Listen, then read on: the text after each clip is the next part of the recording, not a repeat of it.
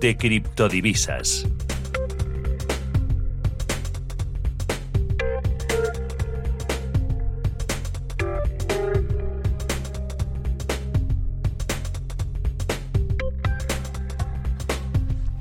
Las criptodivisas son ya una realidad en el mundo de la inversión, pero su utilidad, em, la utilidad de estas monedas todavía sigue siendo básicamente especulativa. Las criptodivisas han empezado a, a despertar un enorme interés entre los nuevos inversores, inversores particulares, pero mm, no llega a ser todavía lo que nos gustaría o desearíamos en cuanto a las entidades tradicionales, aunque esto es algo que también está cambiando y no solo se están interesando por las criptodivisas los bancos de inversión, también los grandes gestores como BlackRock, que es el mayor fondo del mundo. A nosotros desde esta tribuna y con la ayuda de Jesús Pérez, a esta hora de Digital Asset Institute, nos corresponde auditar lo que vamos viendo en el mercado día a día de criptodivisas y no debería ser, pero incluso tenemos que desempeñar también cierto papel de asesores financieros, porque es un servicio que evidentemente no da ni la banca de inversión ni las entidades tradicionales. Y es, un, es una industria y es un sector en el que hay que saber manejarse también. Jesús Pérez, director de Digital Asset Institute. ¿Cómo estás, Jesús? Muy buenas tardes. Muy buenas tardes, Alejandro. ¿Qué tal? ¿Cómo, ¿Qué tal va la semana? Bueno, ha empezado bien. Hoy lunes, eh, mucha fuerza en la subida de Bitcoin y Ethereum, por ejemplo.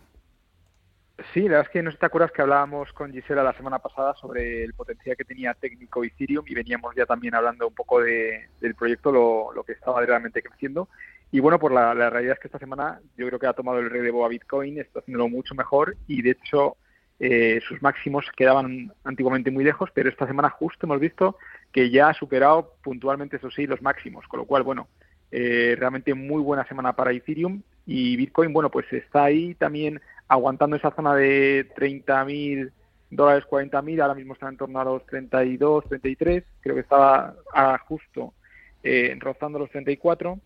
Y, y, nada, pues yo creo que consolidando lo que dijimos, un movimiento muy fuerte, con lo cual, bueno, creo que, que Ethereum está tomando ese relevo y luego hay un importante proceso que, está, que se llama en inglés repricing o lo que podríamos traducir eh, en español como una nueva fijación de precios y es que estamos viendo como una especie, como si dijéramos, de sustitución de los grandes eh, valores del top 20, porque hay muchas empresas que están creciendo mucho, muchas de ellas en finanzas descentralizadas en Ethereum y que merecerían estar en ese top 20 y creo que estamos viendo un proceso precisamente de, pérdida de algunas tradicionales como Ripple que están bajando y de algunas de las que mejor lo están haciendo eh, subiendo. Con lo cual vamos a ver de alguna manera esa consolidación de las nuevas de los nuevos proyectos que lo están haciendo mejor eh, y todo en torno a, a Ethereum, que, que, es la red que está a día de hoy captando más, más actividad. ¿Cómo se está comportando el sector, eh, Jesús, en los últimos días que ha aumentado además eh, la presión o por lo menos las advertencias, los toques de atención por parte de algunos reguladores?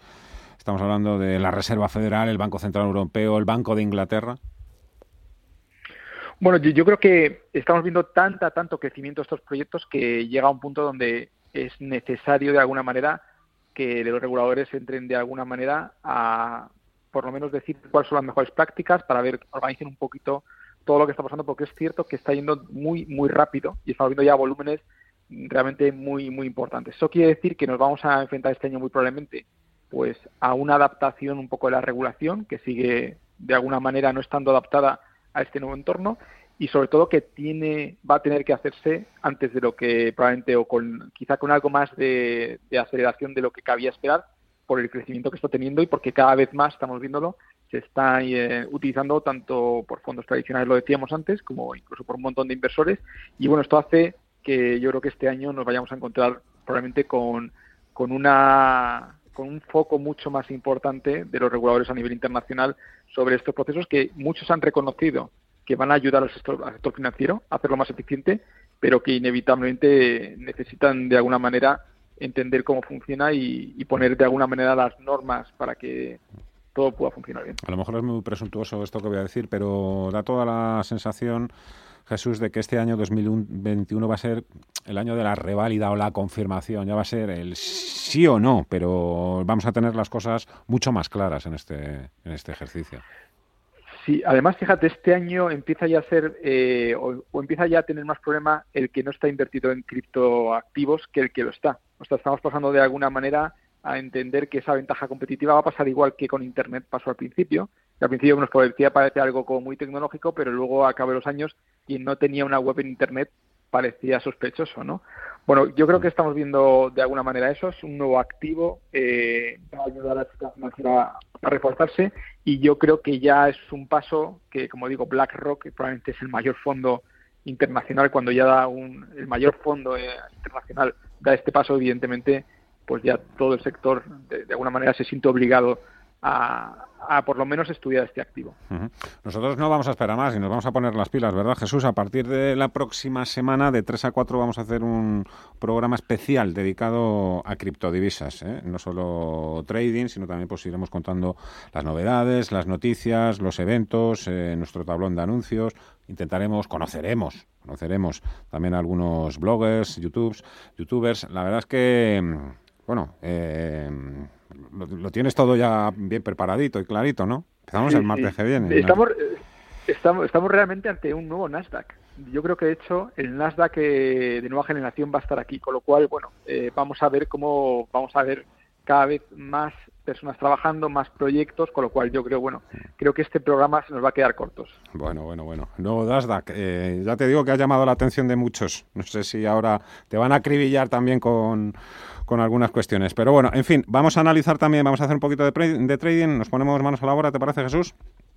Perfecto. Venga, pues hemos invitado a Jorge Ufano, gestor de GP Mi Alción. Jorge, ¿cómo estás? Muy buenas tardes. Hola, muy buenas tardes. ¿Qué tal? ¿Cómo estás? Fantástico. ¿En todo? Gracias por invitarme. ¿Todo bien? Todo muy bien, todo fenomenal, sí. Venga, venga. Eh, tenemos que hablar de tu fondo eh, también. Eh, pero antes, eh, vamos a hacer un poquito, venga, análisis técnico.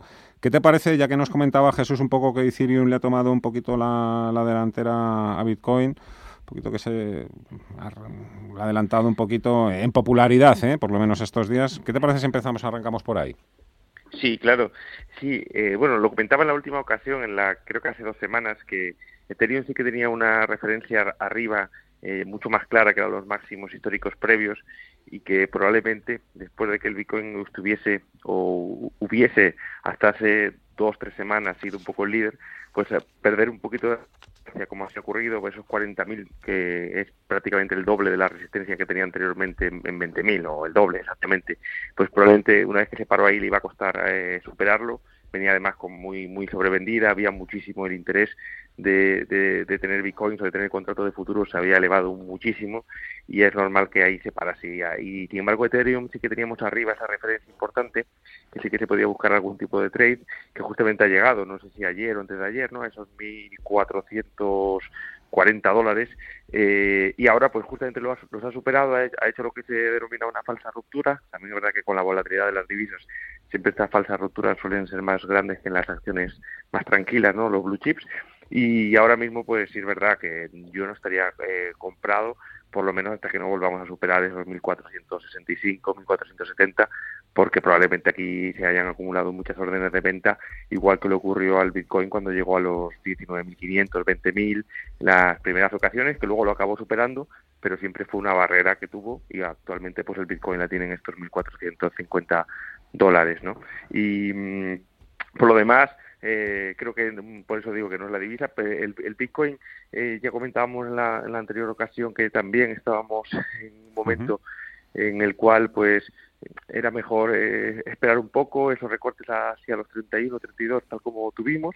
Realmente sí que ha hecho una, una corrección más o menos como la esperada. En, esta, en este momento ha sido bastante, bastante transparente y que suele ocurrir muchas veces en, la, en las criptodivisas, muchas veces lo decimos en comparación con, con las acciones eh, de sectores que son que no sean cíclicos, ¿no? En el cual pues sí que se puede tener o traer a, presente el valor futuro de flujos que vayan a descontar con, con las criptos como con el Nasdaq o como con la biotecnología eso es mucho más difícil de estimar y se suelen llevar más por tendencias y por y por cosas de análisis técnico, ¿no? Son mucho más transparentes en ese sentido y el Bitcoin quizás esperaría a que, a que corrija un poco más esa zona de 24, 24, 500 puede ser clave para buscar un, trade ahí si volvemos a entrar, aunque sea para un rebote.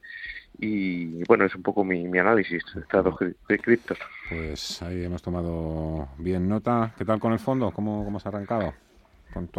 Bien, bueno, está, está un poco revuelto el mercado también estos últimos estos últimos días. El año nada, estamos eh, subiendo un poquito, es un fondo, ya sabéis, conservador, nada que ver con las criptodivisas, justo lo contrario. Bueno, bueno. Un fondo que tiene, que tiene renta fija, que tiene renta variable, que, y que su objetivo es ganar un 4 un cuatro y medio por ciento más que menudo fondo conservador un 445 eh, sí, madre mía ultra conservador vamos.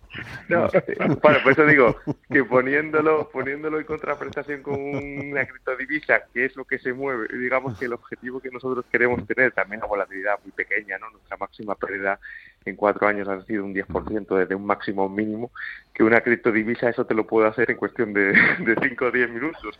Igual que la rentabilidad, ¿no? La rentabilidad que nosotros intentamos, pues es, eh, en criptodivisas, pues puede ser en cuestión de, de un minuto que te haga ese cuatro y medio también arriba.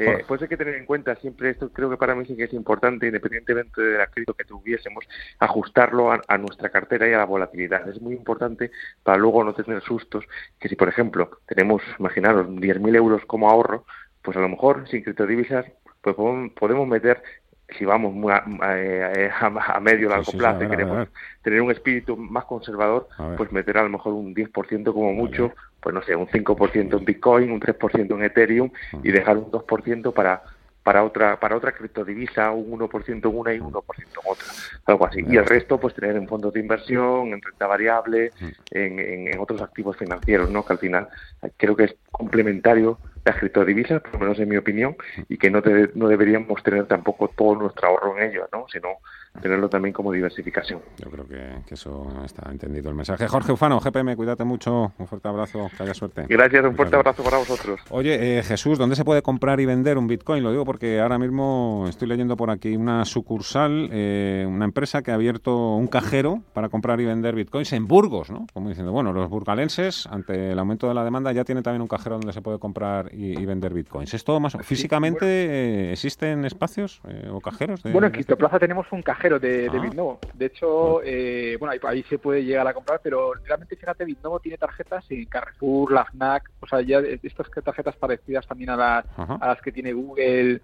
y Apple. pero eso pues, es pagar, ¿no? Eso es pagar. Yo digo comprarte un Bitcoin, decir, No, no, comprar, comprar. Ah, comprar, comprar, vale, vale, vale, perdón. Eso te da una especie como de ticket que tú puedes eh, comprar con Bitcoin. Oh. Pero cada vez, y hay muchos proyectos también, B2Me, hay un montón de proyectos ya que te permiten comprar de manera muy sencilla y bueno, pues no, no es muy difícil realmente. En el pasa tenemos mucho, mucho y tenemos un cajero por si alguien se quiere acercar directamente a comprarlo allí. Bueno, creo que la idea es también que nosotros podamos poner punto uno. Jesús Pérez, Digital Asset Institute, gracias como siempre, cuídate mucho. Hasta otra. Hasta